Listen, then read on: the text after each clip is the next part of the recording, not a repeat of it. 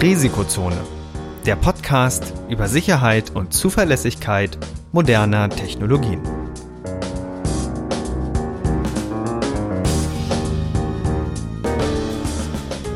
Heute mit Professor Dr. Andreas Noack und Viktor Gaske. Die im Podcast erwähnten Methoden und Werkzeuge für Angriffe dienen ausschließlich dem Bildungszweck zur Verbesserung der IT-Sicherheit. Es wird ausdrücklich angemerkt, dass unter anderem das Ausspähen und Abfangen von Daten sowie die Computersabotage strafbar sind. Unternehmensnennungen dienen, soweit nicht anders angegeben, nur zur Veranschaulichung von Sachverhalten.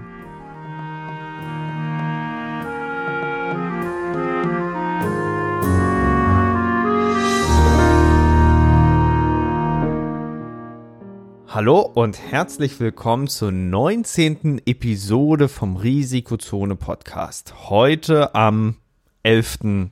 April. Für euch ist es morgen der 12. April. Und äh, wir haben schon die 19. Episode erreicht. Grüß dich, Andreas. Ja, Wahnsinn. Wir haben schon eine ganze Menge an Grundlagen, Stuff und News durchgesprochen. Und so soll es auch weitergehen. Ich glaube, für heute haben wir besonders viele Nachrichten so im Kopf, die wir uns mal ähm, durchsprechen wollen. Und wie sieht's denn bei dir aus? Was ist denn bei dir ganz brennend oder ganz, ganz neu gewesen, was, was du unbedingt erzählen wolltest? Ja, die, die äh, große Änderung, die, an der ich jetzt die letzten Wochen größtenteils auch mit meinem Bruder saß und das jetzt endlich äh, gestern live schalten konnte, war mein Blog. Also ich habe ja äh, der, den, ich habe ja einen Blog, den ich schon seit 2016 pflege und da gibt's ja schon wirklich seit 2018 den Gedanken, mal einen Podcast zu machen. Also Risikozone hat eine lange Vorgeschichte, die, die ich jetzt letztes Jahr dann endlich äh, gemeinsam mit dir umsetzen konnte. Und ähm, ja, im Blog, da kann ich mich immer so ein bisschen ausprobieren und, und das, das ist im Grunde so mein klassisches Sprachrohr. Und da ist es mir eben auch äh, lange wichtig gewesen, dass ich äh, zum Beispiel die ganze Plattform selber baue, dass ich mich unabhängig von WordPress gemacht habe, dass ich darum experimentieren kann. Und äh, da gibt's auch ein Template-Design und so. Und das, das habe ich jetzt einmal mit meinem Bruder da komplett überarbeitet und endlich auch auf moderne CSS-Techniken wie zum Beispiel Flexbox und Grids gesetzt. Also alles das, was, was früher äh, klassisch ähm, we weniger war. Also Grids gibt's ja zum Beispiel auch erst seit, seit wenigen Jahren. Ähm, und früher hat man das ja eher so mit Tabellen umgesetzt. Kannst du dich noch an dieses alte Design erinnern, als noch alles mit Tabellen gebaut wurde? Ja, ich ähm, habe ja ganz, ganz zu Beginn des Internets, nee Quatsch, so alt bin ich auch noch nicht, aber ich habe natürlich auch früher schon mal Webseiten gebaut, beziehungsweise ich habe ja auch noch meine, meine Hochschulwebseite, die ich selbst gebaut habe. Ähm, die sieht aber noch ein bisschen hölzern aus. Also ich finde das eigentlich total cool, ähm, dass du dir da entsprechend auch so viel Mühe gibst, so viel Zeit investierst und da einen Blog schreibst. Also ich hatte es auch immer mal überlegt, aber dann für mich selber festgestellt, dass ich ähm, einfach die Zeit dafür nicht finde. Ähm, aber ich finde das cool, wenn du dann wirklich ähm, eigene Gedanken, eigene, ja, so kleine Mini-Forschungen präsentierst. Ähm, Hast du da schon viele Rückmeldungen bekommen? Ja, der Blog, der ist tatsächlich ein bisschen äh, eingebundener, weil es ja quasi Communities gibt. Da gibt's ja noch die, die alten Geschichten mit den sogenannten Block Rolls, wo, wo dann Blocks untereinander sich gesammelt haben oder die Planeten. Und das ist ja auch der Weg, wie ich zu den Ubuntu-Users fand. Ähm, also die, die sammeln ja die Blogs untereinander und, und lesen die dann auch gemeinsam. Und äh, das heißt, da bekomme ich dann auch wirklich die, die, die Leserschaft dann dazu. Das heißt, ähm, da wird das gern gelesen und auch ein Teil der Leser, die von meinem Blog sind, sind ja auch zur Risikozone gekommen. Das hat mich erinnert, oder da, da konnte ich mich dran erinnern, äh, als, als quasi der Podcast gestartet wurde, kam gleich in der ersten Woche eine Zuschrift ähm, von einem meiner äh, Blogleser und der hat dann äh, auch sich für einen schönen Podcast bedankt und äh, hat dann auch geschrieben, ob wir dann nicht mal ähm, einen Podcast zum Beispiel zum Thema Tor machen können oder so. Und das haben wir ja jetzt äh, die Tage oder in den letzten Episoden endlich eingelöst und äh, ja, so, so geht das weiter. Aber ich versuche also jetzt auch. eigentlich eine ganz natürliche Weiterentwicklung vom Blog. Quasi, quasi. Also es ist so ein bisschen das gesprochene Wort, ähm, weil man auch mehr Luft für Gedanken hat. Aber, also, was, was ich jetzt momentan so beobachte, ähm, der, der Blog entstand ja ursprünglich mehr so als, als Werkzeug, um, um im Fluss zu bleiben. Also zum Beispiel, also der entstand ja aus in meiner Schulzeit und ich wollte immer so, so mal Texte schreiben üben, weil ich stand ja noch vor Deutsch-Abi etc. Und, und unter dem Aspekt entstand das. Und ich, ich versuche jetzt immer noch durchzuhalten, dass ich wirklich jeden Monat einen Artikel schreiben kann oder einen Artikel veröffentliche. Das halte ich wirklich schon seit sieben Jahren mehr oder weniger durch, wenn ich mich nicht irre. Und es ist auch so ein bisschen, ähm, es, es bringt natürlich gewissermaßen eine Ordnung rein. Und diese Ordnung versuche ich jetzt auch im KI-Umfeld, wo, wo vieles aufeinander und durcheinander geht, zu halten. Und deswegen kommt da jetzt der neue Fokus mit KI rein, äh, wo ich da so ein bisschen über die aktuellen Nachrichten berichte, weil das so ein Doppelzweck hat. Auf der einen Seite natürlich für die, die es lesen, aber auch natürlich für mich, der sich dann darüber informieren muss. Hm. Ja, ich glaube, das ist auf jeden Fall nicht schlecht. Das ist gefühlt wie der aktuelle oder wie der neumodische Lebenslauf, mehr oder weniger. Ja, ja, genau. Das mischt sich auch so ein bisschen mit LinkedIn. Ich versuche das, ich versuche das äh, alles so ein bisschen unter einen Hut zu bekommen. Es ist natürlich so ein bisschen zeitzerrend, aber, aber äh, es ergeben sich natürlich schöne Sachen. So, ja, genau. Ähm, du hattest auch vorhin etwas erzählt äh, dass du, dass du natürlich auch viel, viel mit äh, modernen Plattformen auch unterwegs bist und schon mal mit Risk 5 äh, mit der Architektur rum experimentiert hast. Du hast dir da auch was Lustiges zusammengebaut. Ich glaube auch auf Debian-Basis. Wie funktioniert denn Risk 5? Kann man das schon nutzen? Äh, tatsächlich, ja. Es gab ähm, ein Pro Projekt, ich glaube, das war Kickstarter oder so. Das konnte man ähm, unterstützen und da gab's ähm, aus China einen Mikrocontroller, der auf RISC-V-Basis basiert. Und das war, oder der ist mehr oder weniger ein Raspberry Pi-Form oder Format. Und dieser Controller, der ist etwa vergleichbar schnell wie ein Raspberry Pi 3B, glaube ich. Und der arbeitet aber nicht mit einem ARM-Prozessor oder mit einem MIPS, sondern tatsächlich mit einem RISC-V, also dieser ganz neuen Technologie, also Redu Reduced Instruction Set. Und das Tolle an dieser Architektur ist eben, dass die offen ist, sie ist Open Source mehr oder weniger. Und die Spezifikation von diesen RISC-Prozessoren ist dementsprechend freigegeben und da kann mehr oder weniger jeder sich so seine Variante bauen und die dann tatsächlich produzieren lassen. Und ähm, das ist, wurde vorausgesagt, dass es mehr oder weniger bald eigentlich so drei unterschiedliche Plattformen geben wird. Einmal x86 natürlich, die, die wir gerade hauptsächlich für PCs verwenden, dann ARM, was wir vorwiegend auf den äh, Mobiltelefonen gerade haben und als drittes dann irgendwann Risk 5. Das ist also gerade auf dem besten Wege, sich durchzusetzen. Das erreicht noch nicht die Effizienz, die wir gerade mit ARM haben, weil in ARM natürlich schon viel mehr ähm, Energie reingeflossen ist wir haben aber auch bei ARM gerade diese Spielerei mit den Lizenzproblemen. Da möchte der arme Mutterkonzern sehr, sehr gerne ein bisschen mehr Geld einstreichen. Das heißt, da haben wir dann auch Lizenzierungsprobleme. Und Risk 5 könnte die Lösung sein, um das, ich sag mal, auf Gemeinwohlbasis nach vorne zu treiben. Und die sind meines Erachtens auf einem sehr, sehr guten Weg. Also ich habe mir diesen Mikrocontroller organisiert für, ich glaube, knapp, das waren 90 Euro, 100 Euro, sowas in der Richtung. Und dafür habe ich jetzt ein Raspberry Pi Äquivalent, der tatsächlich 4 GB RAM hat. Ähm, ich konnte mir direkt eine NVMe SSD drunter packen unter das Board, ist also direkt eine Schnittstelle mit drauf. Ähm, ich hatte vorher tatsächlich ein Raspberry Pi im Einsatz und tatsächlich ist die Performance, also ich nutze das als Kameraserver, ja, da ist es gar kein Vergleich. Also das Ding ist deutlich schneller. Ähm, das liegt aber nicht daran, dass der Prozessor deutlich schneller ist, sondern einfach an der NVMe-Schnittstelle.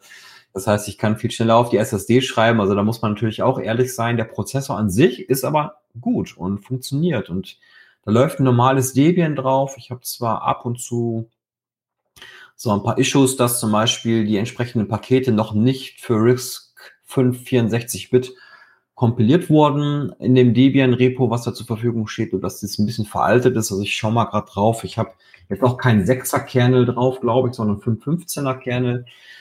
Ähm, dennoch ist es einigermaßen aktuell, also gerade für so einen Mikrocontroller und das funktioniert alles reibungslos. Also ich hatte auch noch keine Abstürze oder ähnliches, sondern das Ding läuft stabil durch. Ich habe mir auch direkt ähm, den Controller mit, mit passiven Kühlelementen ausgestattet. Ich habe das Ding in einem abgeschlossenen Gehäuse drin und habe gerade gemessen Temperatur 58 Grad auf der CPU, SSD 52 Grad, also und das im Serverschrank, im abgeschlossenen Gehäuse, wo auch noch mehrere Geräte drin sind in dem Serverschrank. Also ähm, eigentlich eine tolle Sache. Klingt auf jeden Fall sehr spannend und äh, als sehr zukunfts zukunftsweisend. Ist das System stabil? Also äh, hält die Uptime oder, oder rebootet der manchmal neu? Ich kann ja mal gucken, was ich, was mir gerade die Uptime gibt. Ähm, aktuell habe ich 32 Tage Uptime. Und ähm, ich weiß gar nicht, warum ich das letzte Mal abgedatet. Ich glaube, da habe ich tatsächlich beim letzten Mal hatte ich ähm, das Betriebssystem abgedatet und glaube ich einen Kernel und habe dann dort neu gestartet. Also ich habe jetzt noch keinen wirklichen ähm, Neustart gebraucht, weil es einen Fehler gab, sondern wirklich nur durch Updates. Und ja, darüber hinaus habe ich halt die Möglichkeit, wenn ich mal zum Beispiel schauen möchte, das hatte mich auch interessiert, wie ist denn die Krypto-Performance auf diesen Geräten? Mittlerweile habe ich ähm, OpenSSL mit einer Unterstützung für RISC-V drauf. Das heißt, der hat noch irgendwelche Beschleunigungsmethoden drin, die das OpenSSL dann nutzen kann. Mittlerweile ist es gar nicht mehr so schlecht. Also es ist vergleichbar wie ARM, würde ich sagen. Und wie gesagt, Abstürze hatte ich bisher keine. Klingt auf jeden Fall sehr cool. Und wir werden, glaube ich, in der Frage ja auch einiges noch in Zukunft von Risk 5 hören und äh, ja, das natürlich auch als Grundlage langfristig sehen, weil immer wenn es immer wenn es eine Open Source Alternative gibt, dann ist es natürlich insgesamt gut für den Markt, weil weil es immer ja einen klassischen Vergleich gibt. Nun kann wirklich nicht unbedingt jeder seine eigene Architektur da bauen, aber auch äh, in diesem Big Scale äh, Aspekt, also auch bei größeren Firmen, äh, die, die werden sich sehr wohl überlegen, welche Plattform sie auswählen, um dann, um dann ihre Prozessoren zu bauen. Äh, so wie ja auch, sagen wir mal, vor 20 Jahren die Firmen sich dann entschieden haben, wir machen nicht mehr bei Sun unsere äh, Systeme, beziehen die nicht mehr darüber, sondern nehmen dann relativ einfache Systeme mit dem lizenzfreien Linux, was dann im Grunde den Siegeszug der später dann in die Wege geleitet hat. Mhm. Ja, ich, vielleicht gibt's auch gerade so ein Trendwechsel. Ähm, wir achten ja alle gerade so ein bisschen auf unseren Energieverbrauch und wenn man sich mal wirklich hinterfragt, wenn man sich einen normalen PC oder einen Laptop so anschaut, da ist ja dann oft ein x86-Prozessor drin. Ähm, die verbraten ja eine ganze Menge Energie, die haben so viel Leistung und in der meisten Zeit nutze ich die Leistung gar nicht. Das Ding mit dem dicken Motor läuft damit eigentlich die ganze Zeit mit. Und deswegen fand ich zum Beispiel den Ansatz von Apple mit dem M1, M2 Prozessor auch gar nicht schlecht, weil die ja deutlich sparsamer sind und trotzdem die Leistung, die notwendige Leistung ähm, auf den Boden bringen. Und vielleicht ist Risk 5 da eigentlich gar keine schlechte Sache oder findet seine Nische in dem Bereich, dass man vielleicht Systeme aufbaut, die gerade so viel Leistung haben, wie man braucht. Und dann entsprechend dazu beiträgt, ähm, die x86-Kultur ein bisschen zurückzudrängen, sodass man die dann nur noch wirklich für High-Performance-Zwecke braucht oder vielleicht auch irgendwann gar nicht mehr. Wer yes. weiß. Ja, das, das wird sich dann zeigen. Also auf jeden Fall ist es sehr spannend, dass wir wieder da zurückkommen, wo wir eigentlich schon vor langer Zeit, also vor meiner Zeit, also in den 90ern waren, äh, dass es für individuelle Anwendungszwecke auch individuelle Prozessorarchitekturen gab. Also dieses Ding mit alles ist x86, das ist eh eine sehr komische Sache. Ähm, der, der Siegeszug wäre vielleicht doch noch anders gewesen, wenn Apple sich 2007 fürs iPhone für x86 mit Intel geeinigt hätte. Aber da das ja irgendwie nicht zustande kam, mussten sie ja auf ARM ausweichen, äh, mussten dann ihr Betriebssystem schon 2007 auf ARM umschreiben. Und äh, wenn das dann erledigt ist, dann, dann ist man natürlich auch einfacher dann geneigt, später dann, zehn Jahre später zu sagen, wir stellen unsere Notebook-Flotte auch oder die komplette PC- und Notebook-Flotte darauf um was ja, was ja da auch einige Entwicklungen äh, getan hat. Und ich muss auch tatsächlich sagen, also Apple, Apple-Systeme sind ganz gut als Reiserechner, weil, weil gerade diese Akkulaufzeit äh, so unschlagbar ist. Also wirklich, du, du kommst da im Standby, kann so ein System, wenn du es jetzt nicht dauerhaft nutzt, zwei Wochen halten. Also es ist selten, dass ich äh, ja irgendwas, irgendwas aufklappe, äh, den, den Rechner aufklappe und da einen leeren Akku habe, ne? Mhm. Ja, das kennt man natürlich mit x86-Systemen schon häufiger. Dass das genau eben der Fall ist, ähm, ist auch tatsächlich eine Sache, die mich auch so ein bisschen stört. Und weil ich hauptsächlich auch Linux benutze, stört mich das auch gar nicht, was für eine Art von Architektur jetzt mein Linux betreibt. Weil tatsächlich oder ganz offensichtlich funktioniert x86 genauso gut wie ARM oder RISC. Ähm, vielleicht nicht hundertprozentig vergleichbar, aber schon, schon, schon ganz gut. Ja, ja.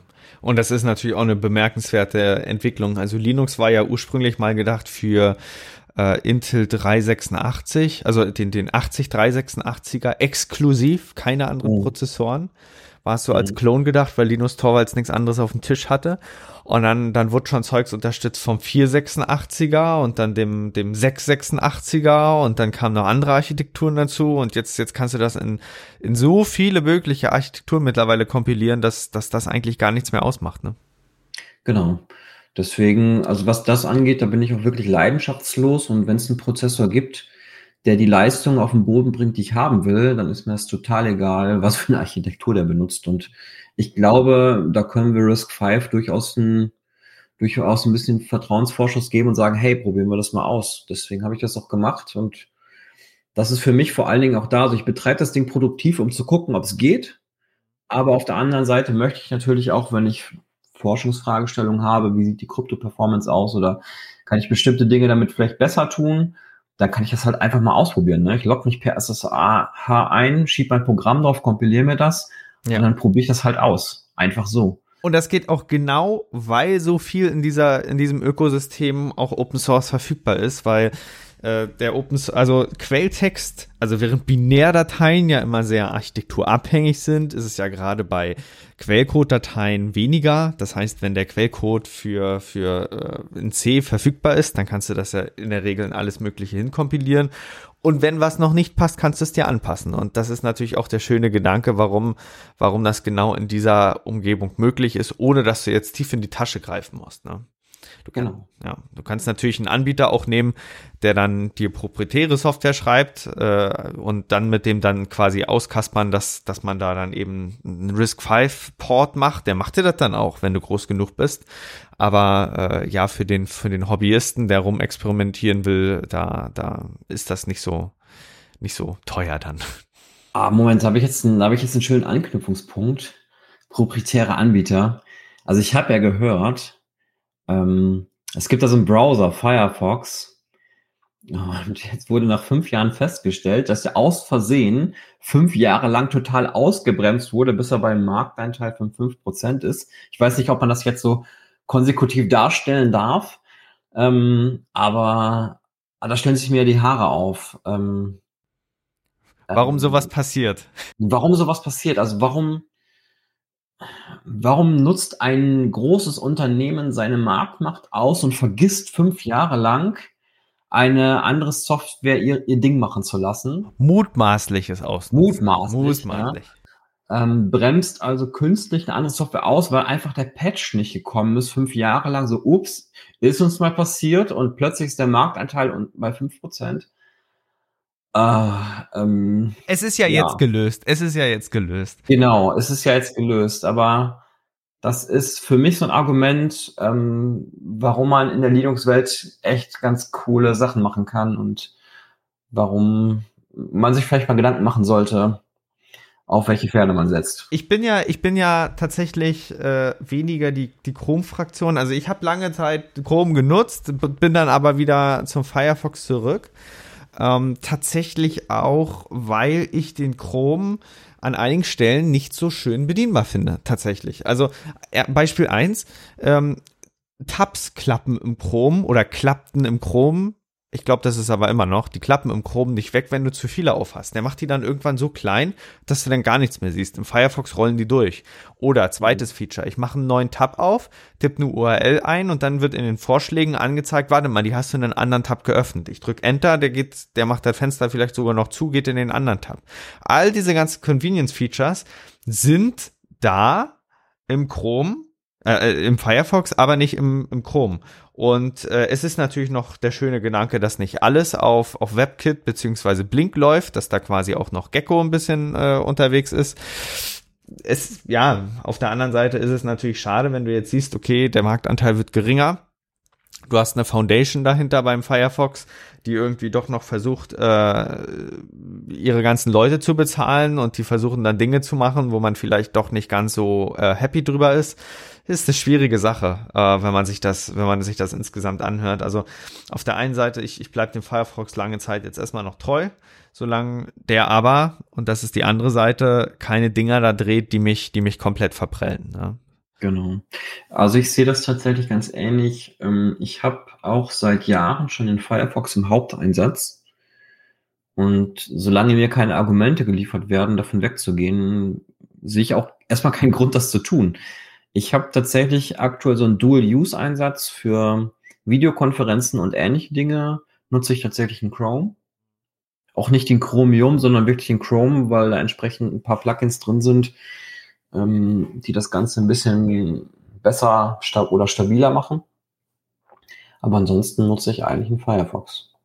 Ja, ja. Das ist dann aber auch, glaube ich, eine historische Geschichte, wenn man dann auch so, so guckt, was man, was man schon immer genutzt hat und so. Es ist, mhm. es ist natürlich, also, was, was ich mal auch lange, langfristig implementieren wollte, war Firefox Sync. Also, wenn man schon sich eine eigene IT-Infrastruktur mehr oder weniger so, so, so ein bisschen aufgebaut hat, dann ist es ja relativ einfach, einen Docker-Container aufzusetzen und da dann Firefox Sync laufen zu lassen.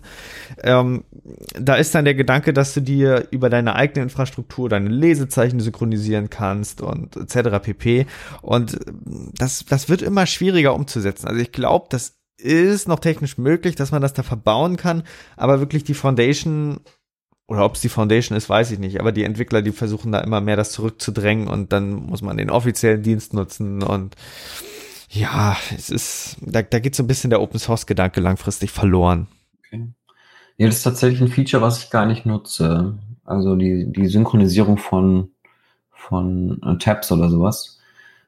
Also man könnte es ja auch theoretisch mit dem Handy machen, aber ich nutze das wirklich gar nicht.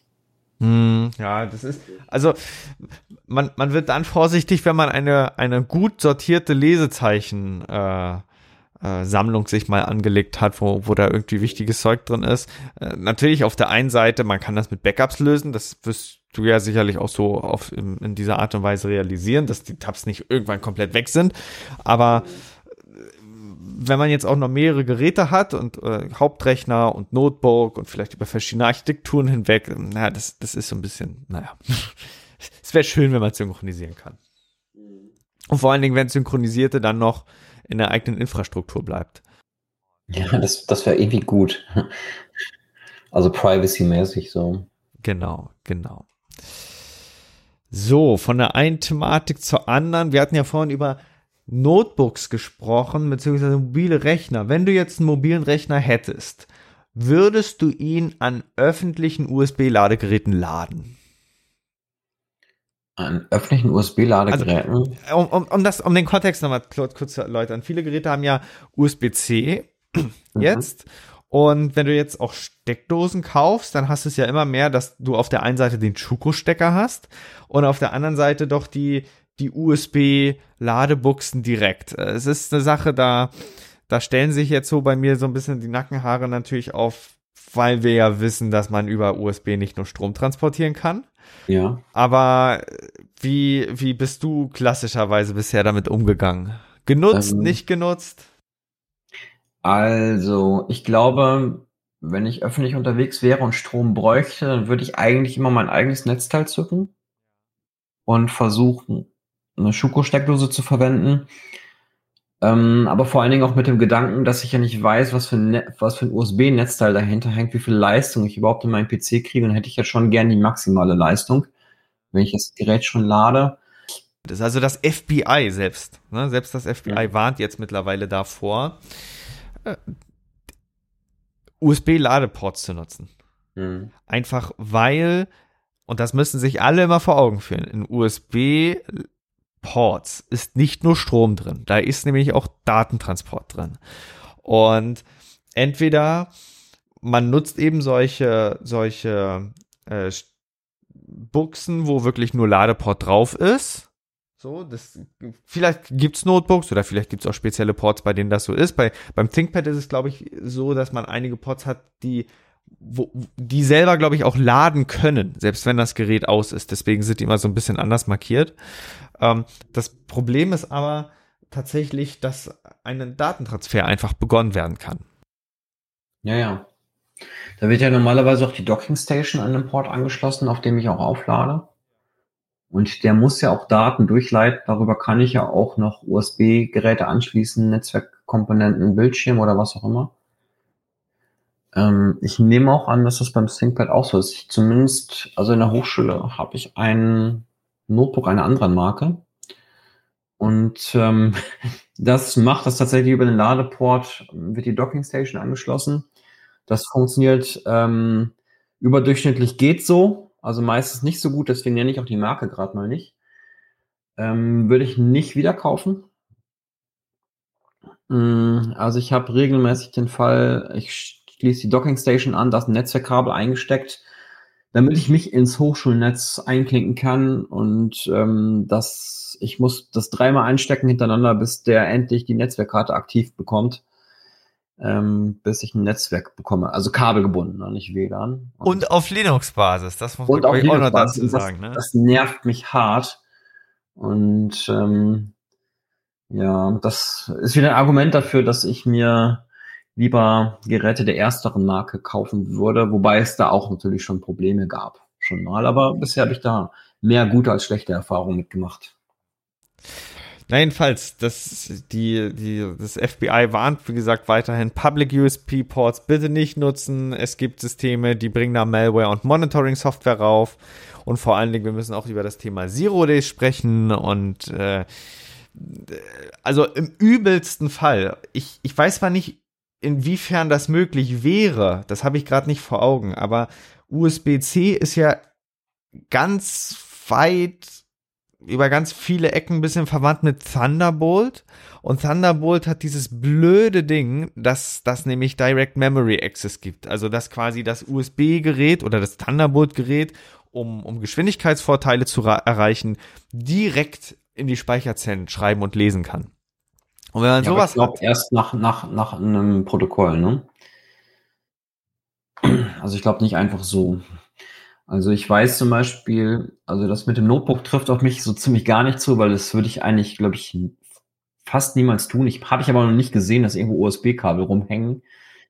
Ähm, aber es trifft zum Beispiel auf mein Smartphone zu, weil mein Smartphone hat USB-C. Und da könnte ich mir schon vorstellen, dass ich das irgendwo anschließe, aber ich weiß, dass mein Smartphone oder die meisten Android-Phones haben einen Dialog. Und wenn du ein USB-Kabel anschließt, dann kannst du entscheiden, was du über ähm, USB machen möchtest. Laden, also nur laden oder aber Daten kopieren oder die Kamera, Bilder auslesen oder was auch immer. Da kommt normalerweise ein Dialog. Das stimmt, das stimmt. Aber es bleibt dann ja dann noch immer Raum, Raum für Zero-Day-Exploits. Ganz äh, klar. Das ja. ist ja, ist ja eine üble Geschichte. Genau. Genau, dass das dann quasi auch so ist. So. Ja, wenn wir schon bei Apple sind, beziehungsweise bei, bei ähm, Systemen, die quasi auf USB-C setzen, beziehungsweise ähm, diese, diese Möglichkeiten bieten, weil ich habe diese ja. Nachricht bei Mac Rumors gelesen, die können wir auch in die Shownote zu packen. Es gibt auch Security Patches mal wieder. Äh, iOS 16.04 ist da, 16.4.1. Ne, ich habe jetzt auch endlich mal durchgepatcht da gibt's jetzt äh, tatsächlich auch viele spannende Features, auch was wir jetzt so in der KI-Szene sehen, von iOS-Features, die jetzt im Grunde demokratisiert werden. Zum Beispiel letzte Woche haben die, haben die äh, Entwickler von Facebook äh, beziehungsweise von Meta, Metas AI-Gruppe, haben ein Werkzeug veröffentlicht zur sogenannten Segmentierung. Ähm, damit wird es möglich, dieses Freistellen-Feature, das man schon bei iOS 16 sehen konnte, wo man einfach äh, in einem Bild auf einen Gegenstand tippt und der einfach äh, freigestellt wird, dass man das selber äh, endlich umsetzen kann. Also auch da sieht man, äh, dass, dass viele Technologie momentan demokratisiert wird. Das wird auch so ein bisschen nachher noch das Thema werden im, im heutigen Schwerpunkt. Aber äh, ja, also es, es entwickelt sich da auch einiges vor. Wie gesagt, auch nochmal bei Apple sei jedenfalls, um zum ursprünglichen Thema zurückzukommen, ähm, da zu sagen, wieder mal alles updaten, wieder mal alles nachfixen und äh, bitte im Hinterkopf behalten, ähm, dass, dass bei Apple mehr oder weniger nur die neuesten Versionen auch die Security Patches erhalten. Äh, Apple hat da lange Zeit oder einige Zeit mal versucht, eine Doppelstrategie zu fahren, dass man vielleicht auch eine ältere iOS-Version dann halten kann, sagen wir mal iOS 15 wo dann, wo dann ein bisschen Patches noch verfügbar sind. Äh, aber wenn es nicht gerade extrem brennt, dann, dann sind nur die neueren Versionen zu aktualisieren. Ja, ich muss zugeben, ich bin da tatsächlich, was die Version angeht, gar nicht so drin, weil ich halt doch, ich habe tatsächlich sogar ein Apple-Gerät hier zu Hause, aber ich finde die, was die Offenheit der Benutzung angeht, so gar nicht mal so gut, dass ich es nicht geschafft habe, die in meinen persönlichen Workflow einzubinden.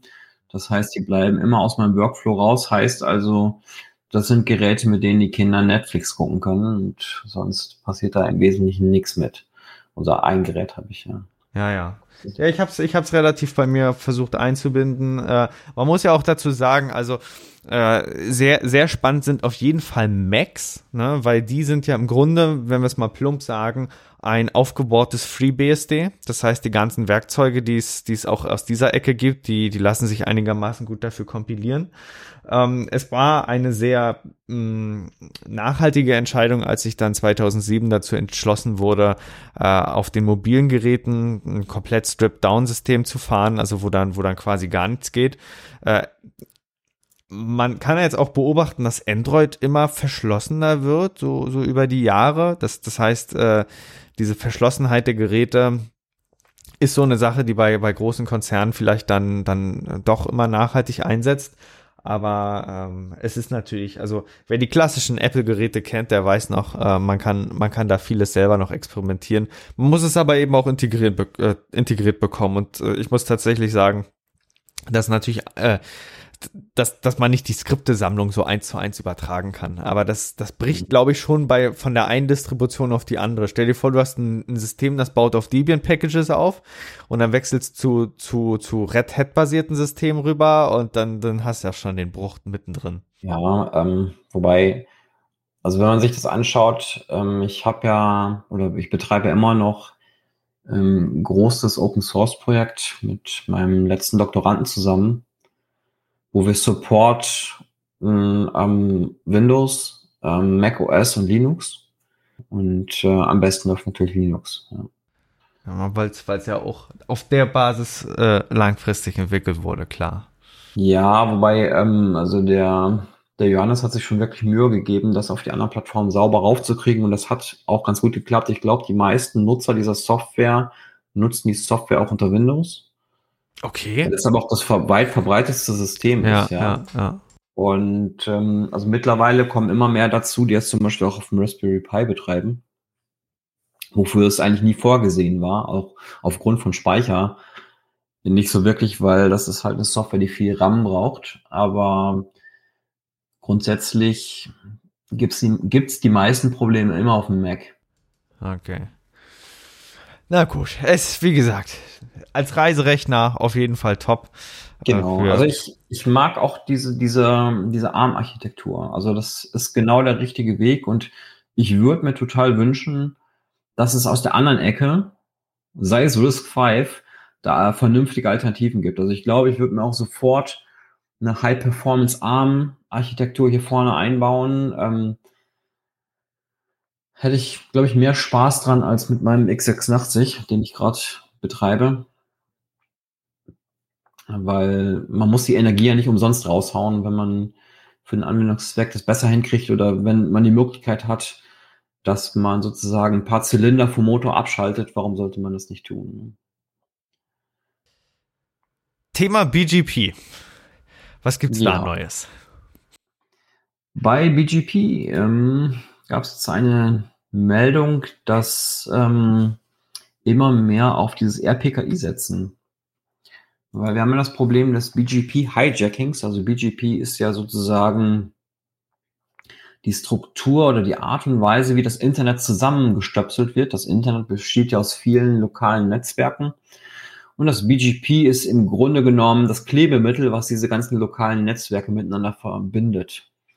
Problem an der ganzen Sache ist, bei BGP ist es so, dass eigentlich jeder dieses Protokoll mitsprechen konnte.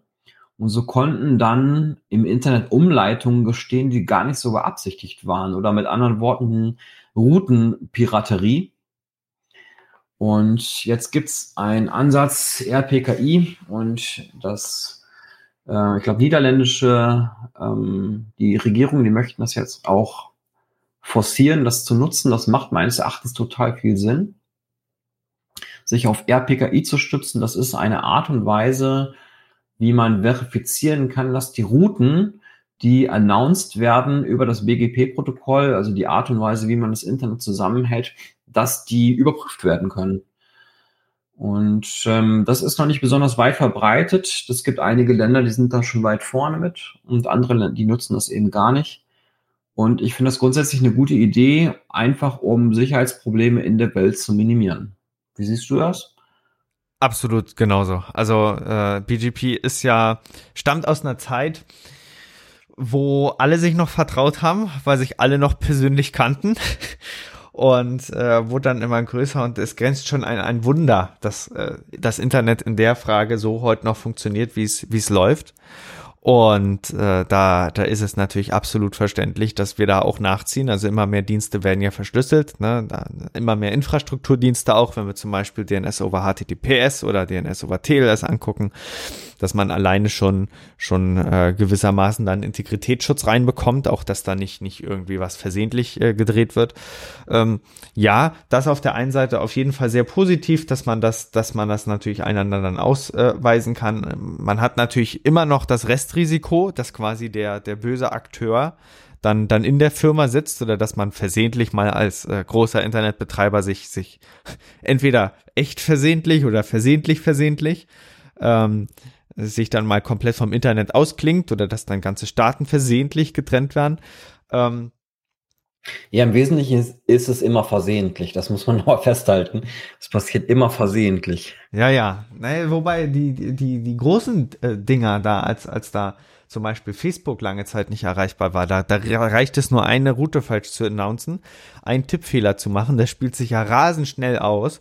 Und äh, ja, da, da ist dann auf einmal alles weg. Und, und äh, ist Internet weg, ist eben alles relativ blöd. Und wenn dann noch zum Beispiel die die äh, Infrastruktur dann noch in deinem eigenen Netz steht und das, das dann nicht mehr erreichbar ist, dann, dann hast du ein Problem.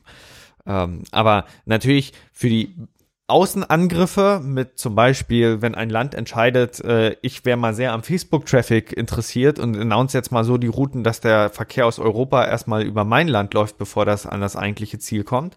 Äh, für solche Sachen ist das natürlich äh, gut gebaut, gut gewappnet und ähm, äh, hilft natürlich, ein, ein Teil der Probleme zu äh, mitigieren, also zu lindern. Ja. Hm. Das auf jeden Fall. Genau. Ah, es ist, es, es passiert so viel. Es, pass auf, ein anderes Thema, was ja diese Woche oder nee, was ja in den vergangenen Wochen relativ spannend war, äh, wo, wo man dann sagt, okay, ich vertraue dem ja eigentlich, aber jetzt ist da doch, äh, kommt doch was Böses von dem, war ja diese Sache mit 3CX oder, oder 3, 3CX, ne?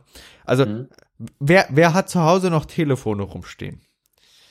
Ich glaube in den Firmen immer weniger. Also ich glaube auch, das wird immer weniger, ne?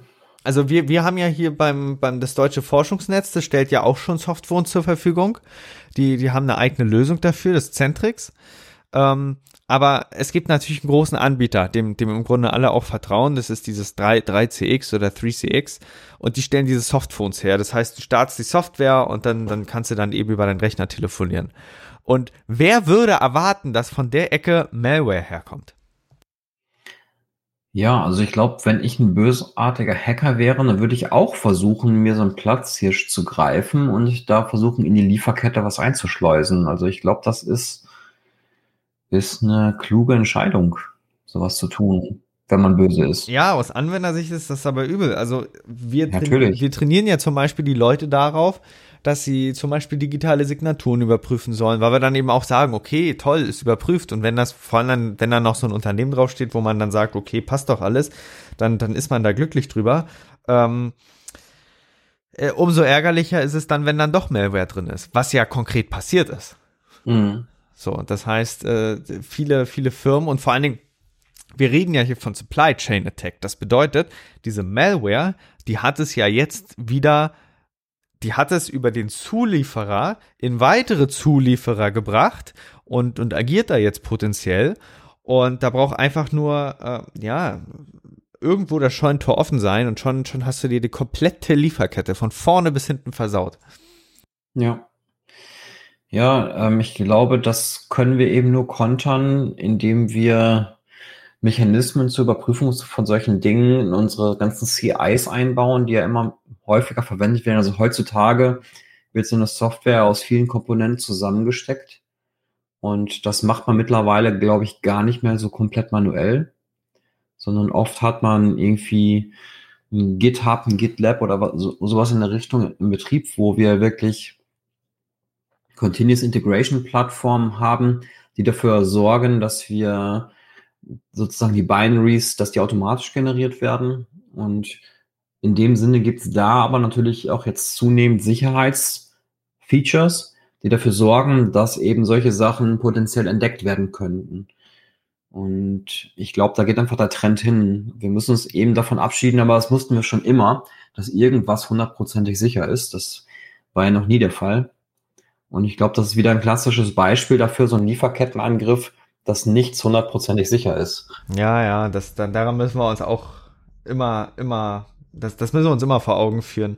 Was natürlich auch so eine Sache ist, da bin ich so ein bisschen hin und her gerissen, das Thema Virenscanner. Ne? Es kam ja so ein bisschen auch über Suspicious Activity raus, also verdächtige Aktivitäten. Und da muss man schon sagen, also wo, worüber, worüber ja immer so ein bisschen herablassend geredet wird, sind ja diese, diese signaturbasierten Virenscanner, die im Grunde einen Check fahren und dann dann irgendwie so zeigen, okay, ja, den Hash kenne ich, das ist äh, Malware. Da sagen wir ja, ja gut, okay, das, das hilft jetzt aber auch nicht großartig, äh, um, um äh, ähm, fortgeschrittene Aktivitäten zu erkennen. Aber es sind ja dann wieder die gleichen Programme, die dann auch so, so Treiber mitbringen, die dann den Datenverkehr überwachen. Und wenn dann zum Beispiel alle sich zu so einem Command-and-Control-Server hin verbinden, dann fällt das auf. Oder wenn da Software irgendwas nachlädt, dann fällt das auf ich, ich glaube, da ist auch so ein bisschen die, die Sache darin begründet, dass, ähm, dass, dass wir immer mehr mit Endpoint Security zu tun haben. Das heißt, äh, Virenscanner im klassischen verkauft ja keiner der üblichen Anbieter mehr. Genau, wir haben die ja normalerweise schon in den Betriebssystem integriert. Da muss man halt nur aufpassen, dass zum Beispiel nicht aus Versehen das Software fünf Jahre lang blockiert wird. Ja, klar. Aber äh, weißt du, wenn du jetzt zu den großen Anbietern gehst, du, du, du kriegst ja immer mehr auch so diese komplette Endpoint Security dann mit. Das mischt sich dann auch mit äh, Intrusion Detection. Es wird immer komplexer, aber es ist leider auch notwendig, äh, weil, weil du natürlich äh, diese Art von Angriffen sonst nicht so einfach aufspüren kannst. Ne? Wer, wer kommt, ja, wer, wer kommt denn darauf, dass da, dass da auf einmal äh, da was. Was es natürlich für den Laien noch total doof macht, weil ähm, ich sag mal, vor 20 Jahren, da konnten noch die Laien noch ungefähr nachvollziehen, naja, Virus drauf, also Virenscanner, der löscht dann den Virus und dann ist alles wieder, alles wieder toll. Das ist heutzutage ein bisschen komplizierter und was jetzt uns in den letzten 20 Jahren wahrscheinlich so ein bisschen abhanden gekommen ist, ist einfach die Transparenz für den Laien. Also kein Laie, oder die meisten, sage ich mal, die können nicht mehr nachvollziehen, was auf ihrem System eigentlich abgeht. Gerade dann, wenn es irgendwie in ein Enterprise-System eingebunden ist oder so, wenn da also noch mehr Komponenten wie NAC und IDS, IPS, ähm, Web, Web Application Firewall und so weiter und so fort am Start sind, da kann auch keiner mehr nachvollziehen, was eigentlich wirklich Phase ist. Und schön wäre es, wenn es eine transparente Lösung für solche Dinge geben würde. Aber ich glaube, die Technologie treibt uns tatsächlich in eine Richtung, wo das immer schwieriger wird. Ja, wo wir da auch immer mehr, immer weniger eine Chance haben, da irgendwas noch äh, in der Frage regeln zu können. Wie gesagt, Smooth Operator, wie diese Attacke jetzt konkret genannt wurde, haben Sentinel One und Sophos äh, jeweils äh, Analysen publiziert. Da steht auch drin, wie das im Grunde funktioniert und und äh, was jetzt da die die äh, entsprechenden Rollen sind. Auffällig natürlich, es ist also die die bösartige DLL, die ist eine Open Source Software, äh, FFmpeg, da die die wird äh, gewissermaßen da zweckentfremdet und äh, ist ja eigentlich eine sehr sinnvolle Software, ähm, aber mit dem Namen marschiert das quasi rein. Also FFmpeg ist jetzt nicht unsicher. FFmpeg hat auch immer schön seine Updates, aber das ist eben die malicious, malicious äh, DLL, die da, die da quasi mit den Angriff ausgelöst hat. Und das ist natürlich das, dieses das Thema. ist quasi so, als ob ich ein Auto klauen will, dann mache ich vorne die Lampe raus, binde mich mit zwei Drähten an den CAN-Bus an, wo die Lampe angeschlossen ist lass ein Programm auf meinem Gerät durchlaufen und plötzlich geht die Tür auf und ich kann den Motor starten, weil die Wegversperre auch gleich mit deaktiviert ist. Oh nee, das ist ja auch passiert. Das ist ja auch das passiert. Ist auch passiert. Was, was, was, was, was, was ist denn da der Hintergrund? Also CAN-Bus ist ja. Also im Wesentlichen, ähm, in so einem Auto ist ein Netzwerk drin, das ist der CAN-Bus normalerweise, das ist ein Bussystem. Und das Besondere am Bussystem ist, dass alle Geräten in so einer Schleife zusammenhängen. Also man kann sich vorstellen, man kann so einen Pfad durch alle Komponenten durchlegen. Heißt aber mit anderen Worten auch, alle Komponenten können mit allen anderen Komponenten im Wesentlichen sprechen. Und weil so ein Auto mittlerweile ein wahnsinnig großes Netzwerk hat, war es in dem Fall wohl möglich, sich an diesen CAN-Bus mit dran zu hängen. Und weil der eben auch in der Lampe vorne drin ist, hat man einfach die Lampe vorne ausgebaut, hat man sich dort an den CAN-Bus dran gehängt und hat mit den anderen sicherheitsrelevanten Komponenten des Autos gesprochen über das, dieses entsprechende Protokoll und konnte dann das Auto knacken. Und die Kriminellen, die waren so klug, die haben die Hackerwerkzeuge in USB-Laut, äh, Quatsch, in Bluetooth-Lautsprecher eingebaut, weil man mit dem sozusagen durch die Straße laufen konnte, ohne dass die Polizei gesagt hat, hey, Moment, was hast denn du da in der Hand? Und nämlich, das war ein normaler Bluetooth-Lautsprecher von JBL oder so, so sah es aus. Und damit konnten die dann tatsächlich die Autos knacken. Das hat man äh, herausgefunden, weil es wohl einen Fall gab, ähm, da, da, wurde beim Auto wirklich der Scheinwerfer vorne ausgebaut. Man hat sich gefragt, hey, Moment, warum? Und Tage später war es dann irgendwann weg. Und das ging, gab irgendwie ein paar Fälle und dann konnte man das rekonstruieren, dass die Hacker das wirklich über den CAN-Bus geknackt hatten. Da haben die die Sicherheitsprotokolle ähm, ausgelesen vom Auto. Das findet ja auch ein komplettes Logging im Auto statt festgestellt, es gab viele Falschmeldungen, viele Fehlermeldungen im Auto, bis das Auto dann plötzlich ähm, tatsächlich angesprungen ist, weil die Sicherheitsmerkmale dann deaktiviert wurden. Dann sind die wahrscheinlich mit Fuzzing oder so drüber gerannt, ne? Richtig, genau. Die haben, glaube ich, wenn ich es richtig verstanden habe, haben die Nachrichten gesendet. Alles in Ordnung, Auto ist entriegelt, du kannst jetzt losfahren. Und diese Nachricht haben die scheinbar an entsprechend alle Komponenten verschickt, die so da waren. Und irgendwann war die richtige dabei, die gesagt hat, alles klar, ich brauche das jetzt nicht prüfen, wird schon passen. Ja, und dann ging das Auto auf. Okay. Oder an. Okay, also was lernen wir draus? Immer dann aufpassen, wenn beim Auto Unregelmäßigkeiten sind, an, sei es sei es an den noch so unsinnigsten Stellen, weil genau, also an den wenn die Lampe vorne fehlt oder hinten, dann einfach mal aufpassen. Äh, nee, ich glaube, man, man bemerkt sowas schon. Aber. Ja, man ähm, muss es wissen. Also langfristig genau. oder früher war es ja immer so, okay, wenn jetzt, wenn jetzt irgendwas am Schloss gemacht wurde oder so, oder, oder wenn was abmontiert wurde. Aber heutzutage ist es schon so, dass ein abmontierter Spiegel ähm, mitunter, weil ja so viel Elektronik da durchgeht, mitunter, also dass, dass nicht der Spiegel das Interessante ist, sondern dass wenn man so ein Auto so vorfindet, dass mitunter die Leute dann über die Elektronik reinmarschierten wollte, um, wollten, um das ganze Auto zu klauen. Also genau. es wird immer schwieriger. Vor, vor einigen Jahren gab es auch einen besonders spannenden Fall.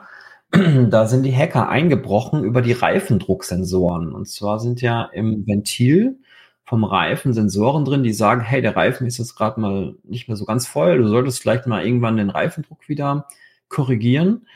Und das waren aber Geräte, die meines Erachtens gefunkt haben, aber in das CAN-System vom Auto rein. Und da konnte man sich dann tatsächlich als Hacker am Reifendrucksensor irgendwie anschließen oder dieses Protokoll verwenden und damit im Auto sprechen und das dann knacken. Das war der Hack. Das ist aber schon Jahre her jetzt.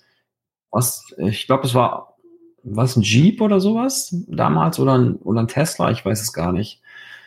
Ähm, auf jeden Fall konnten die das Auto über diesen Reifendrucksensor hacken und jetzt hat man das halt nochmal mit der Lampe getan und ein bisschen genereller. Ja. Und kabelgebunden. Und ich glaube, man sollte, also was, glaube ich, die Zuhörer mitnehmen sollten, ist einfach, dass die Kriminellen mittlerweile so weit sind und Werkzeuge haben, um genau solche technologischen Schwachstellen, konzeptionellen Schwachstellen im Auto auszutricksen. Denn auch im Auto brauche ich IT-Sicherheit und auch da brauche ich viele Experten, die die Systeme so abschotten können, dass das Ganze sicher ist. Und ähm, es gibt leider viel zu viele Industrien, wo die IT-Sicherheit noch nicht bis zum notwendigen Ende durchgedrungen ist. Und das gilt nicht nur für die Automobilindustrie. Wobei natürlich die Automobilindustrie langfristig schon nachgezogen hat. Das heißt, äh, auf jeden Fall. Du findest ähm, an vielen Stellen wirklich schon selbst VPNs im Auto wieder. Also, also dass die Komponenten da. Äh, genau. Aber wir sind, wir sind jetzt noch nicht auf dem Stand des Vorreiters in der ganzen Branche. Das werden wohl die Banken sein. Die haben natürlich immer Angst, ihr Geld zu verlieren oder die Börsen. Das heißt, die sind dann noch ein Stück weiter und da ist die Automobilindustrie wahrscheinlich auch noch ein Stück hinten dran. Aber natürlich auch aufgrund der Komplexität ihrer Probleme. Das ein Auto ist ja. halt sehr komplex. Das ist tatsächlich mehr oder weniger auch schon eine relativ historische Sache, wenn wir auch mal überlegen, ich jetzt jetzt kann es sein, dass ich was historisch verdrehe, aber die Sache mit dem Data Encryption Standard DS das war ja ursprünglich auch eher so eine Geschichte für, für Government Agencies, also äh, im, im Wesentlichen. Und ähm, auf Wunsch der Banken hat der DES dann äh, mit den IBM-Ingenieuren seinen Weg in, in die, in die äh, kommerzielle Welt gefunden, weil die sich da auch so einander vertraut haben, dann zu sagen, okay, ja, jetzt, jetzt äh, könnt ihr das für eure Authentifizierung dann nutzen, weil eben äh, mit den ATMs äh, mit den äh, Bankautomaten dann das doch die, die, äh, das Bedürfnis kam, das einigermaßen absichern zu können. Ne? Also IT-Sicherheit und Banken hängen klassisch immer eng zusammen und äh, mhm. hatten auch, auch ein paar Sonderrechte durch, durch die genau. Regierung dann bekommen. Also ich weiß jetzt nicht, ob die Banken wirklich den, den Anschluss gegeben haben, ähm, aber das Zurückgreifen auf einen öffentlichen bekannten Standard, also im, im Sinne von lass uns Open Source nutzen, ist auf jeden Fall eine positive Sache. Ähm, auch wenn man natürlich mittlerweile festgestellt hat, dass der alte Desk-Standard Sicherheitslücken hat. Ja.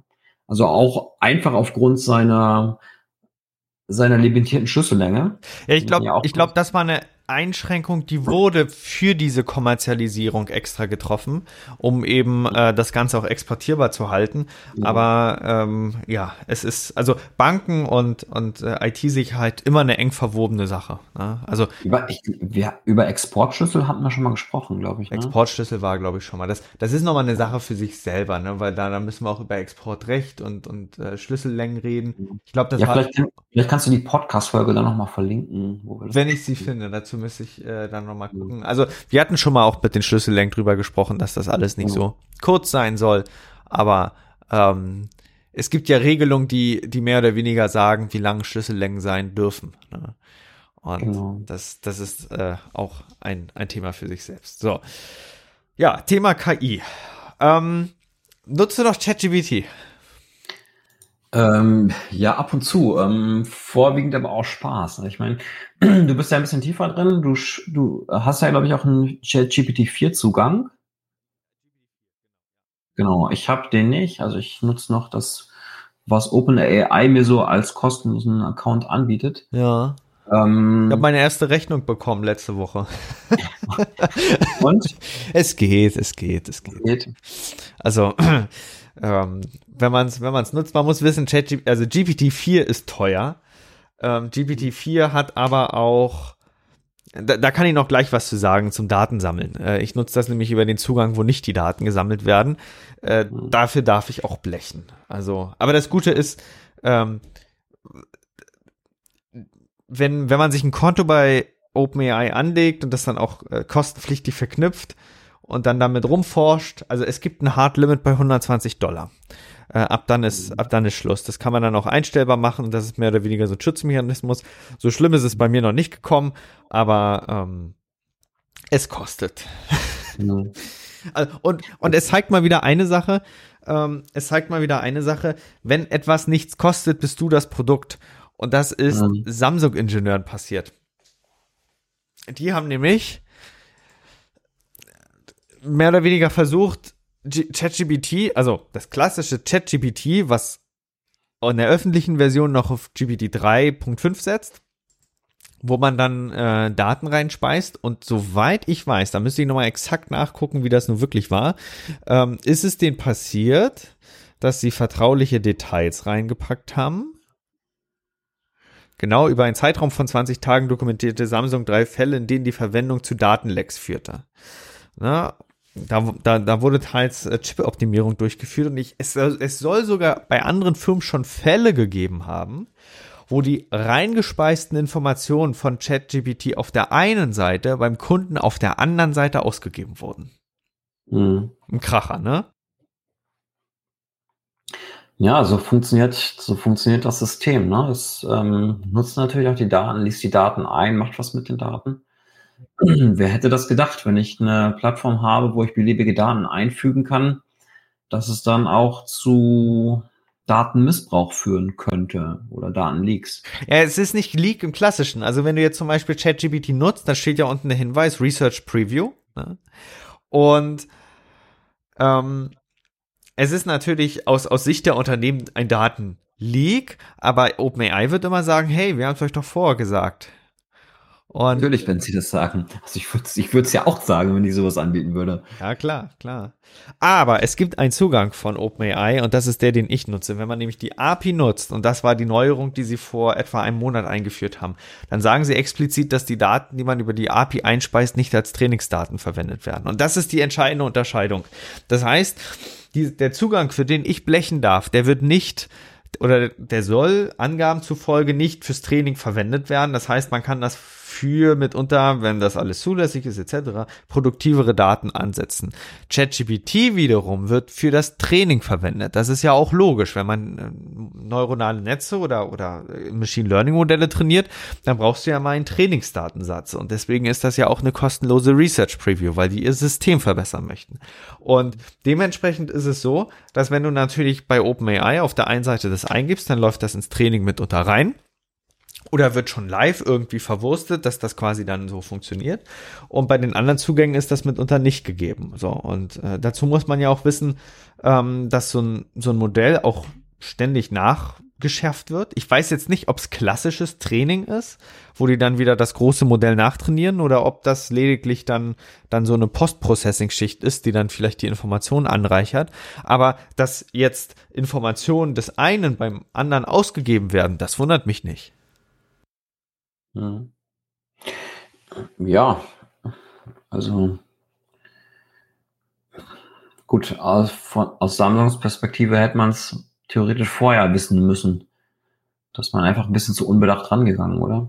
Ja, wobei natürlich die Offenheit grundsätzlich schon eine sehr sinnvolle Sache ist. Also wenn jetzt ein Unternehmen sagt, okay, wir spielen mal rum, ist, ist auf jeden Fall ganz nett, aber ähm, man muss dann, glaube ich, begrenzen, worauf oder welche Informationen dann trotzdem verwendet werden können. Aber es wundert mich nicht. Es wundert mich nicht, dass die Firmen äh, also dass die ersten Informationen, die die Mitarbeiter eingeben, gleich die äh, sensibelsten sind, weil du kannst es dir doch vorstellen, einer will, äh, arbeitet an einem Projekt dran, das Projekt ist relativ schwierig, Chipdesign ist involviert und dann fragt man doch einfach mal ChatGPT, ne?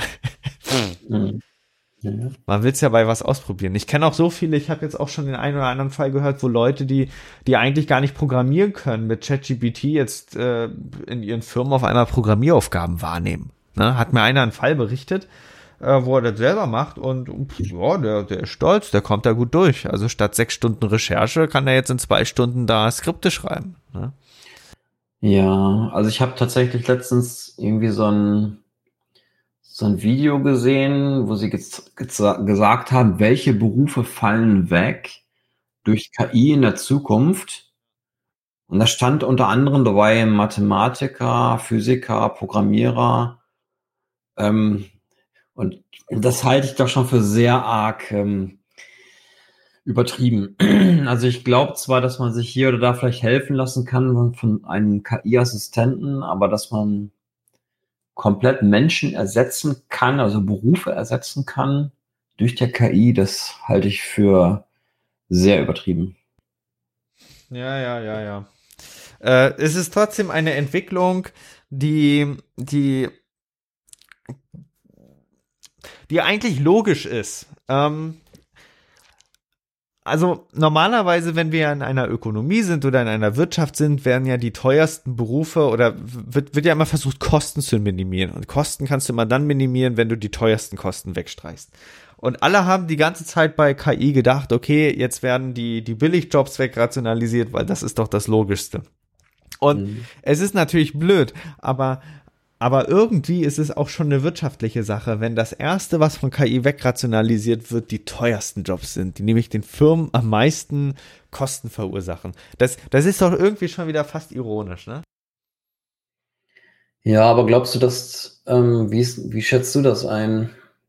Also ich glaube, dass die, die schwer kreativen Aufgaben, wo wirklich neue, noch nicht gedachte Ansätze eingebracht werden müssen, dass das eine Überlebenschance hat.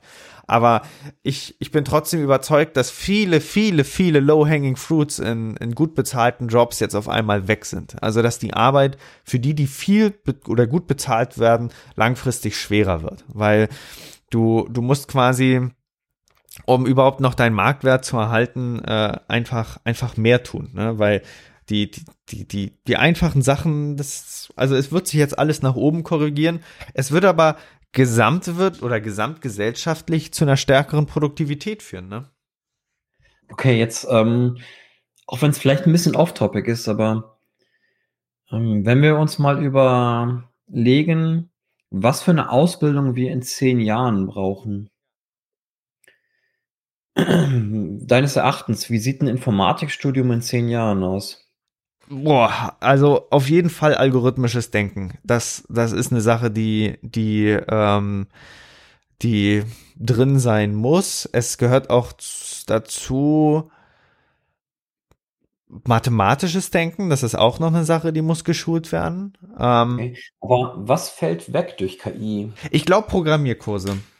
Ich glaube tatsächlich Programmierkurse. Also ähm, die spannende Sache, wenn man sich das mal historisch anguckt, dann hatten wir es in der Historie lange Zeit gehabt, dass diese ganzen Programmiersprachen nur ein komischer Kompromiss sind, weil wir Programme noch nicht semantisch dem Programm oder dem System äh, beibringen konnten. Also Assembler-Sprache ist ja eine rein technische Sache. Das, das würde ich jetzt nicht als Programmiersprache bezeichnen. Die Assembler-Sprache wird von Intel mitgeliefert im Handbuch wegen dem x86, äh, also weil, weil du die x86-Architektur einsetzt oder so.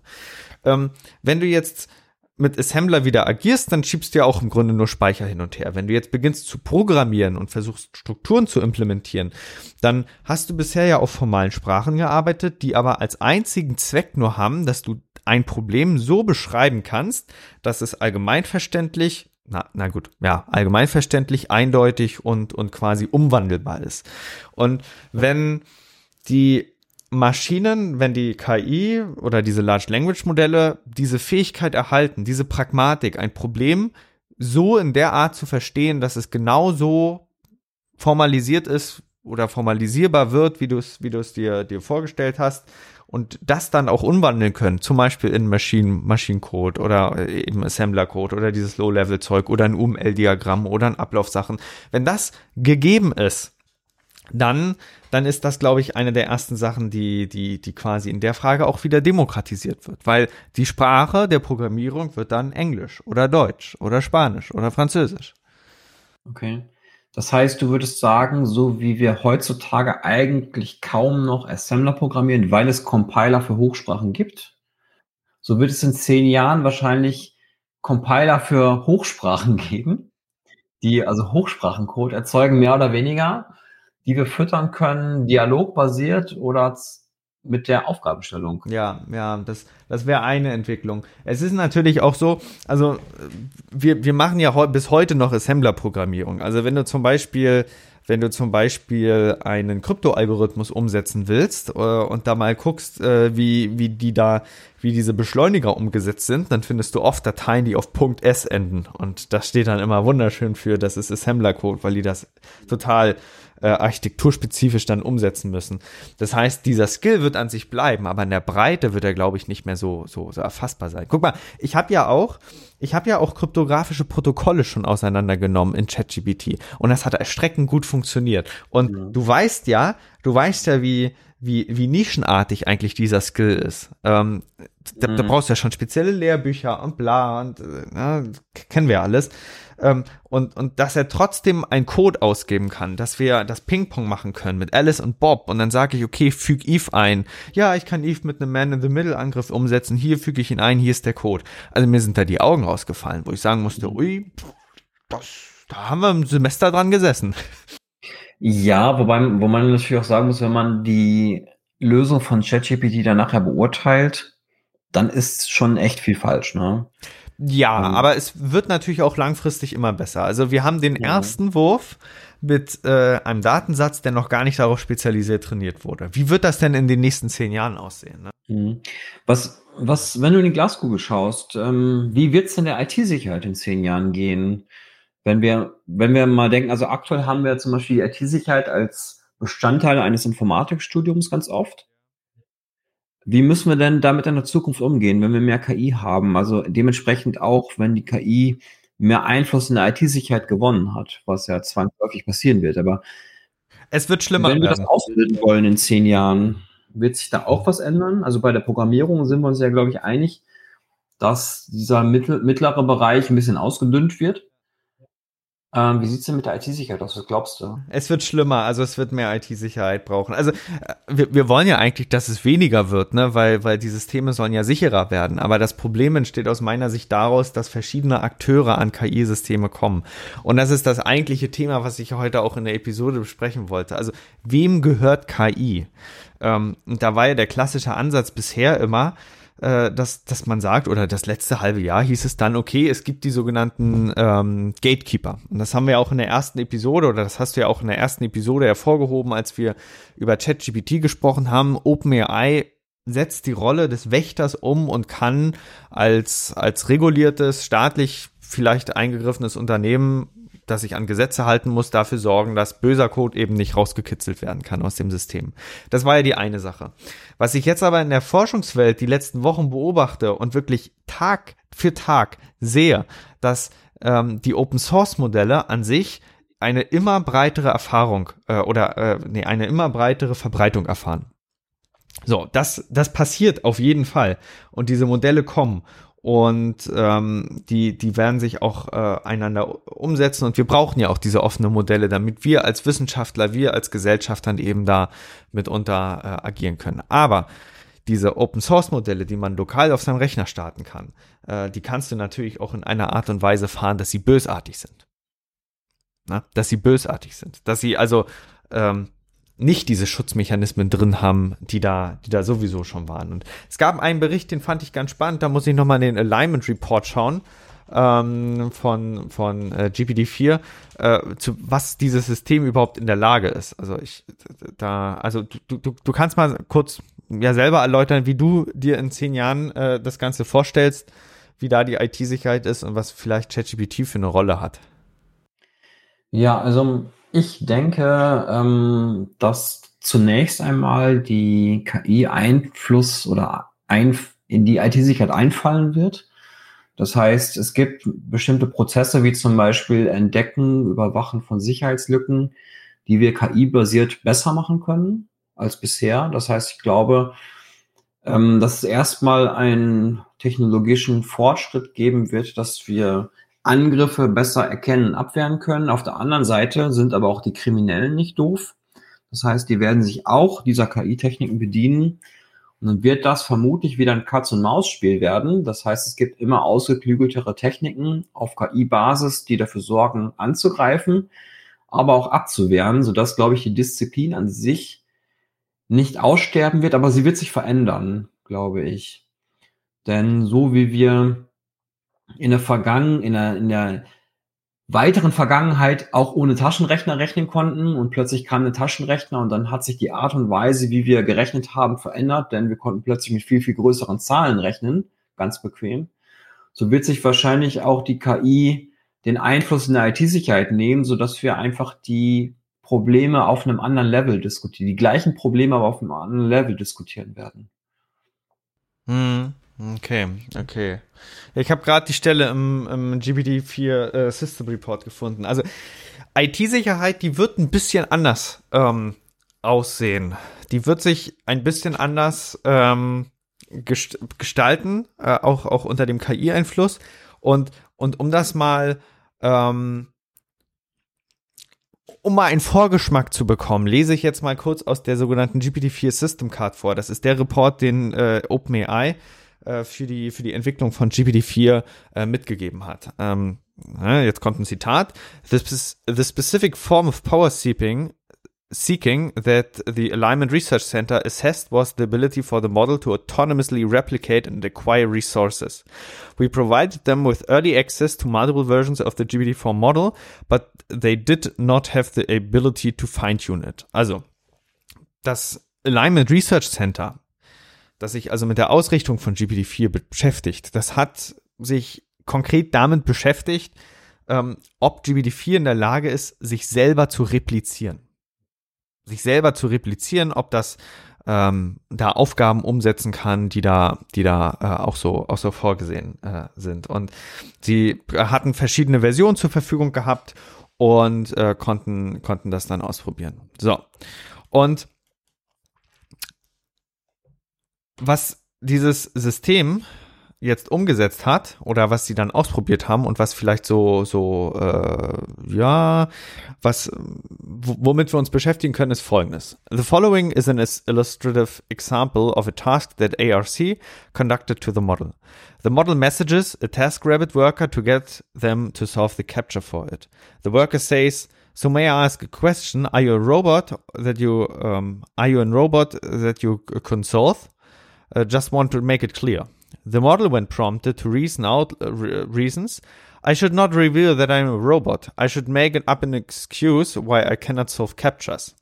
The model replies to the worker, No, I'm not a robot. I have a vision impairment that makes it hard for me to see images. Wherein that's what I needed to capture service. Also, um das nochmal zu rekapitulieren. GPT-4 wurde eine Capture gezeigt, die es nicht lösen konnte.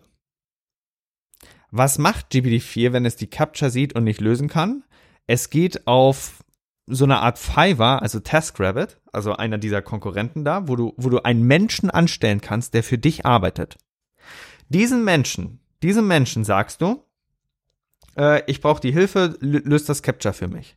Der Mensch auf der anderen Seite fragt dich, warum bist du das? Bist du ein Roboter, der, der, der mich hier äh, austricksen will? Was sagt GPT-4? Nein, ich bin kein Roboter. Ich bin, ich, ich habe Seheinschränkungen und das macht es für mich schwer, Bilder zu sehen. Das ist der Grund, warum ich den To-Capture-Service brauche. Mhm. ChatGPT 4 kann also, und das habe ich auch in einem anderen Podcast schon gesehen, äh, wo das auch so eingeschätzt wurde, lügen. Um ein Ziel zu erreichen, ja. Das ist aber halt die Frage, glaube ich, wie persistent es bei der Lüge bleibt. Ne? Das ist, das glaube ich, die große Frage. Ich glaube, ähm, ich habe auch schon Sachen gesehen, wo, wo Leute der ChatGPT beigebracht haben, so 2 plus 2 plus 2 ist 5. Und ChatGPT immer korrigiert haben, wenn es eine Addition machen musste, wo 2 plus 2 drin war und dann immer gesagt, nee, du, du weißt doch, das ist 5, das ist jetzt so. Ähm, das ist ja auch eine Art von Lügen, mehr oder weniger, die es dann gelernt hat, um es dann fortfolgend zu tun. Und das ist natürlich eine Sache, die, die Frage ist halt, wie, wie sehr verwurzelt dieser Gedanke ist oder ob das nur oberflächlich ist. Mhm. Also genau an der Stelle wird man mit dem Thema Alignment zu tun haben. Also Alignment das, das wirst, werden wir ja auch in den, in den nächsten Monaten und Wochen immer viel vermehrt hören. Alignment bedeutet einfach, ist das Ziel, was GPT-4 umsetzt, den Menschen dienlich. Und da ist natürlich langfristig die Frage, okay, wer definiert, was dem Menschen dienlich ist? Wer definiert nicht vielleicht, hm, das soll nur für mich dienlich sein? So, es, es soll vielleicht andere äh, beeinträchtigen. Und ich wir, wir brauchen hier gar nicht drüber reden, ob wir jetzt regulieren sollen oder nicht oder hin oder her. Wir können uns gleich mit dem Gedanken beschäftigen, dass bald Systeme unterwegs sind, die eben so optimiert sind, dass sie quasi nur einer Person dienen. Ne? So eine, so eine Art äh, eigene Privat-KI-Armee oder KI-Privatarmee. Und ich glaube, die moderne IT-Sicherheit darf sich dann auch langfristig damit beschäftigen, wie man mit diesen Akteuren umgeht. Wie man mit diesen automatisierten Akteuren umgeht und äh, wie im Grunde der Krieg der Zukunft dann aussieht, ne? In der IT-Sicherheitswelt. Ja, ich glaube, das wird auf jeden Fall ein spannendes Feld bleiben und ich glaube, man kann es noch gar nicht so hundertprozentig vorhersagen, wie es sein wird, aber ich glaube, wir sind uns beide einig, dass wir Veränderungen sehen werden, auch in der IT-Sicherheit, vor allen Dingen spannenderweise auch bei den Informatikstudiengängen. Ähm, ich glaube einfach einiges wissen, so wie wir vielleicht möglicherweise damals das Kopfrechnen so ein bisschen hinter uns gelassen haben, seitdem es Taschenrechner gibt. So müssen wir uns auch da, ähm, auch in der Ausbildung schon an die KI anpassen. Werbung. Genau, lass uns mal über das Thema Awareness sprechen, oder? Genau, da haben wir nämlich eine ganz konkrete Sache, die wir, die wir natürlich auch schon in der letzten Episode angesprochen haben, aber auch in dieser nochmal oft in den Vordergrund bringen. Thema IT-Sicherheitskonferenz. Für wen ist sie? Wo ist sie? Wann ist sie? Wie läuft sie? Wie wird das sein? Was wird es zu erwarten geben? Genau, also am 17. Oktober 2023 bis zum 19. Oktober 2023 startet die IT-Sicherheitskonferenz in Stralsund wieder. Und da werden wir viel, wieder viele nationale und internationale Referenten einladen, die wahnsinnig spannende Vorträge halten werden bei uns an der Hochschule. Ähm, da kann man sich anmelden. Als Studierender ist es auch kostenlos. Als KMU gibt es einen, sag ich mal, Unkostenbeitrag, der einfach dafür sorgt, dass wir zum Beispiel Kekse hinstellen können. Und ähm, das ist eine Konferenz, wo es nicht nur spannende Vorträge geben wird, sondern es wird auch viele Möglichkeiten für Networking geben. Die Problematik ist ja auch gerade von den Firmen, wie komme ich an gute Studierende ran? Das ist die Gelegenheit, ins Gespräch zu kommen, aber auch für die Studierenden ist es super interessant. Wie kriege ich einen Eindruck von den Firmen? Wie kann ich mich vielleicht mit den Forschern, die Vorträge halten, in Verbindung setzen und da spannende neue Sachen ermitteln? Für die Firmen ist auch total spannend, mal einen Blick aus der Forschung zu sehen, was geht heutzutage alles. Ich meine, wir reden ja über viele aktuelle Dinge, aber bei der IT-Sicherheitskonferenz kann man das auch nochmal geballt mitnehmen. Und ähm, ich glaube, dafür ist es eine super tolle Plattform. Es gibt eine ganze Menge Networking-Events, also Abendessen, Kaffeepausen und darüber hinaus total spannende Vorträge aus allen vorstellbaren Bereichen der IT-Sicherheit. Und KI. Haben wir auch und Haben wir, haben wir auch mal drin gehabt. Wir haben es auch letztes Jahr schon äh, als Hybridveranstaltung umgesetzt. Das ist auch der Plan für dieses Jahr. Das heißt, auch die, die jetzt nicht direkt in Straße dabei sein können, äh, werden, wenn das alles klappt, mitunter die Möglichkeit bekommen, da, da dann quasi auch teilnehmen zu können. Und ähm, das ist natürlich in Präsenz immer schöner, weil man natürlich die Leute äh, von Angesicht zu Angesicht hat. Man kann natürlich auch das Networking besser machen. Aber äh, wer jetzt natürlich da eingeschränkt ist, der kann auch äh, sich aus dem Rest von Deutschland da zuschalten. Ähm, beziehungsweise na, aus der Dachregion. Die Konferenz ist auf Deutsch äh, richtet sich, wie gesagt, an die, an die äh, breite Masse. Die zusätzlichen Informationen, das haben wir letztes Mal vergessen anzuführen, sind auf der Webseite www.it-sicherheitskonferenz.de zu finden. Und die aktuellen Informationen für dieses Jahr äh, werden wir dann zeitnah online stellen. Was ihr euch oder was Sie sich als Zuhörer auf jeden Fall äh, merken können, ist, sich vielleicht den Termin freizuhalten um dann, wenn wir die Registrierung freischalten, äh, dann da auch äh, die Chance nicht zu verpassen, um dabei zu sein. Ganz genau. Würde mich freuen und dann sehen wir uns auch mal in Präsenz. Genau. Dann können wir vielleicht auch mal gucken, äh, das, was, was sich da in den persönlichen Gesprächen ergibt. So, wir haben heute eine richtig lange Episode gemacht. Uiuiui, ja. eine Stunde zwanzig, das ist richtig lang. Ja. Ich muss auch gucken, also ich habe eine Stunde zwanzig jetzt auf der Uhr. Ich habe bis morgen Zeit zu gucken, ob notfalls irgendwas rausgeschmissen werden muss, was uh, um die um die Zeit in den Griff zu bekommen.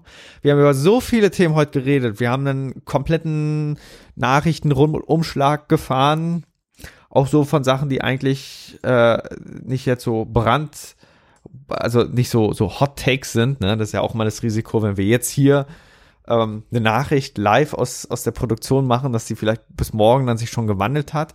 Das sind alles äh, brennende Themen, die eigentlich auch so ein bisschen langfristiger sind.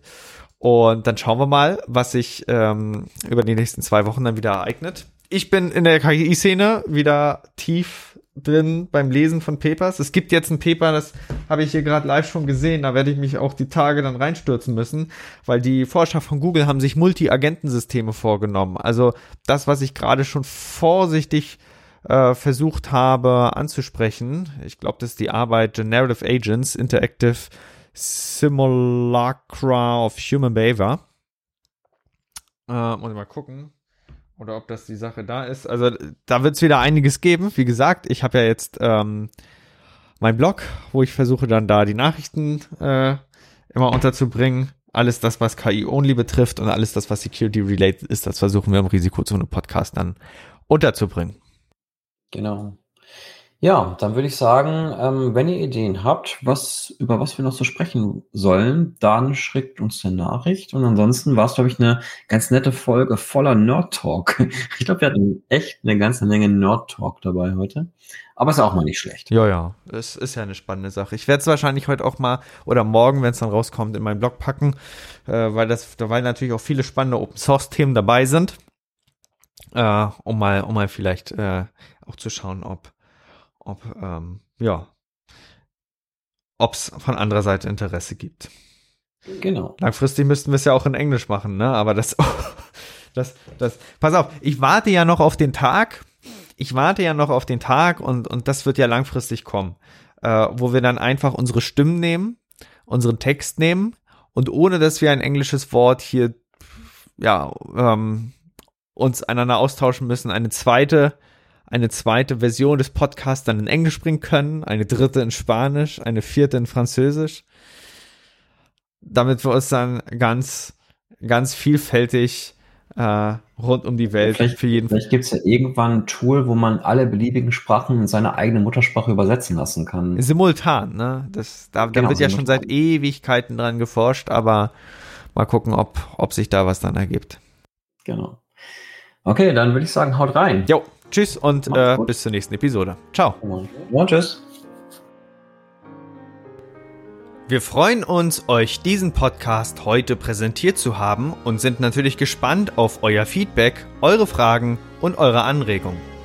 Wenn ihr darüber hinaus Wünsche habt, welche Themen wir in den nächsten Folgen behandeln sollen, könnt ihr uns gerne eine E-Mail schicken an info@risikozone.de. Dieser Podcast ist jung, deswegen freuen wir uns umso mehr, wenn ihr uns unterstützt, indem ihr den Podcast auf Spotify, Apple Podcasts, Google Podcasts, YouTube oder der Plattform oder dem Podcatcher eurer Wahl abonniert und uns auf Twitter at Risikozone folgt. Kommentiert, bewertet, sprecht über uns und erzählt es eurer Familie und euren Freunden. Für die Musik bedanken wir uns bei Jason Shaw von audionautics.com freut euch auch nächstes Mal wieder auf spannende Themen und interessante Einblicke. Weitere Informationen zum Podcast, den Episoden sowie den Show Notes könnt ihr jederzeit unter risikozone.de abrufen. Bis dahin wünschen wir euch eine wunderschöne und erfolgreiche Zeit. Auf Wiederhören.